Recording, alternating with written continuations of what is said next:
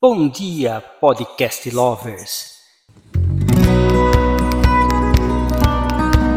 Estamos iniciando mais um podcast da Valete Books e hoje é sobre o caderno de reflexões.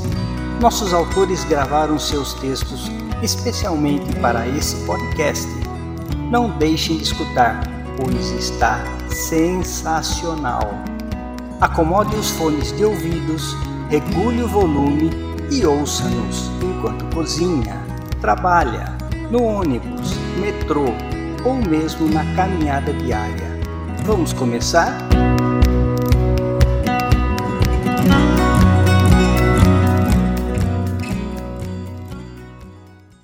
Pensei em te ligar, por Arlete Creaso.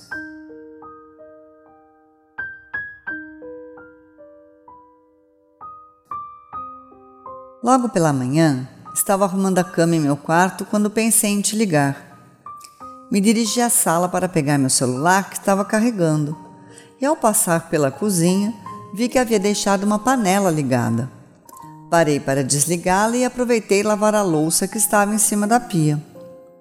Ao finalizar as tarefas da cozinha, fui ao banheiro recolher a roupa suja para colocar na máquina e entrando no banheiro, percebi que precisava lavar meu box, já que fazia um tempo que o pobre coitado não via uma limpeza.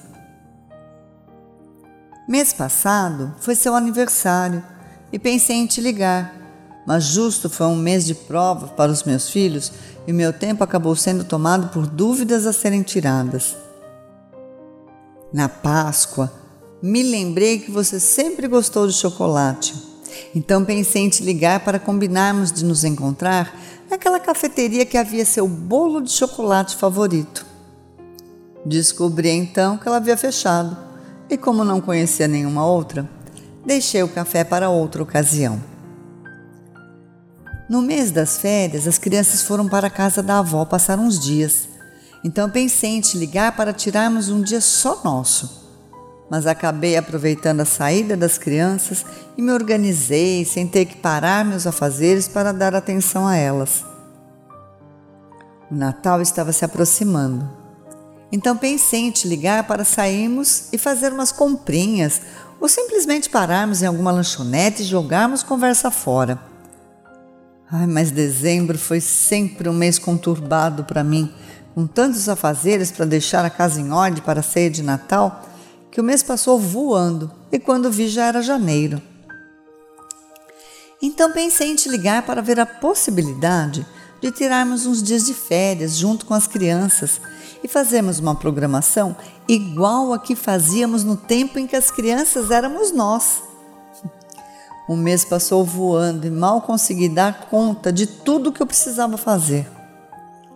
Novamente seu aniversário se aproximava e pensei em te ligar para combinarmos de sair para comemorarmos, afinal a vida deve ser sempre comemorada. Engraçado que no exato momento em que me dirigi ao celular, ele tocou e logo pensei, bem que podia ser ele. Não era você, mas era sobre você. Alguém me ligava para dizer que você havia partido. Então, naquele exato momento, eu parei de pensar.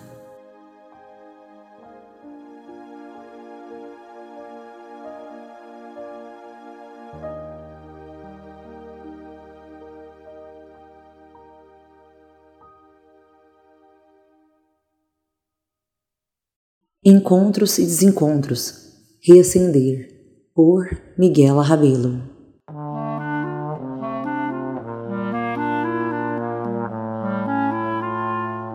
E assim foi com esse céu sabor brigadeiro, aquarelado, que fechei a cesta de carnaval, como um dia permeado de nostalgia e lembranças que aos poucos foram brotando em meio a um encontro mais que inusitado e talvez, quem sabe, aguardado, onde foi impossível colocar o papo em dia de 15 de anos passados, mas que em uma dedicatória personalizada e algumas menções descobri coisas sobre mim que nem eu mesma sabia. E o interessante é perceber que não somos nem nunca seremos os mesmos, e que esse encontro, para além do que existiu, é inviável por uma lógica de tempo, espaço e status. Mas mesmo assim, ousamos espiar pela fechadura de um portal e nos encarar, tentando passar o passado a limpo diante as inúmeras sincronicidades que a vida nos apresentou mostrando que importante é o afeto e admiração que permaneceram, mesmo imposto pelo tempo e suas intempéries. Por isso, digo e creio que nesta vida nada acontece nem ninguém atravessa nossa jornada por acaso. Isso mostrando esse quebra-cabeça que nos faz entender o quanto a vida é singularmente mágica e única e também que nossa passagem por aqui não tem nada de acaso. Cada um tem uma história e seu propósito. Basta prestarmos atenção aos sinais que a vida nos alerta. E com o dinheiro suado da venda do livro, porque escrever também sua cabeça e alma, comprei feijão vermelho para apresentar para o meu filhote, que adorou. E em ritmo de carnaval, seguimos o baile.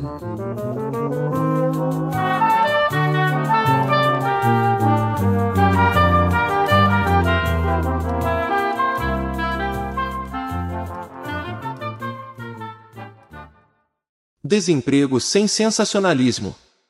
Por José Juca Sous.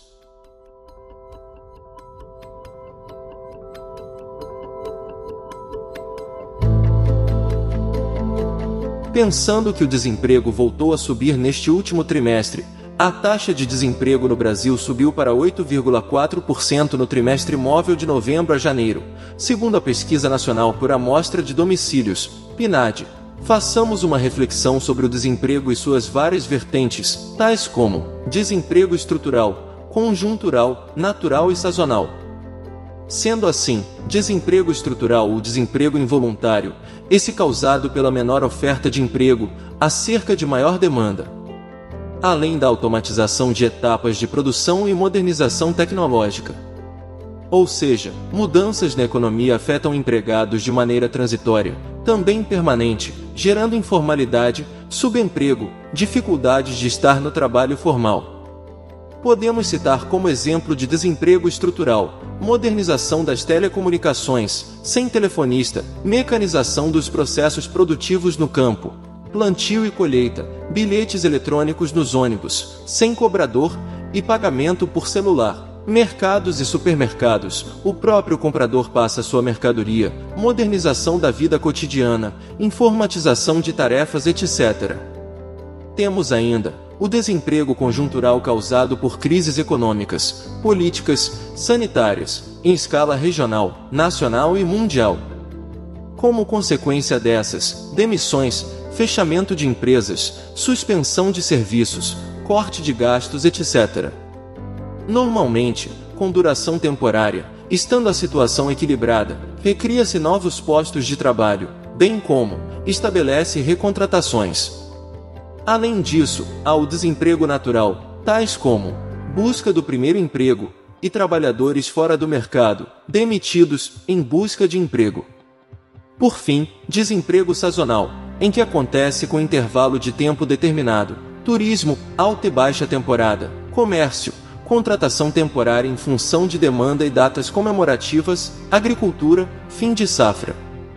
Portanto, ao que se conclui, são muitas as vertentes a se discutir sobre desemprego, debater, avaliar e reavaliar, antes de simplesmente colocar-se uma porcentagem a estatísticas e fazer-se uma crítica sem embasamento na mídia, por vezes desqualificada e despreparada, sensacionalista, sem responsabilidade, em busca de audiência a qualquer preço. Embora devamos reconhecer os méritos da mídia responsável, que muito há.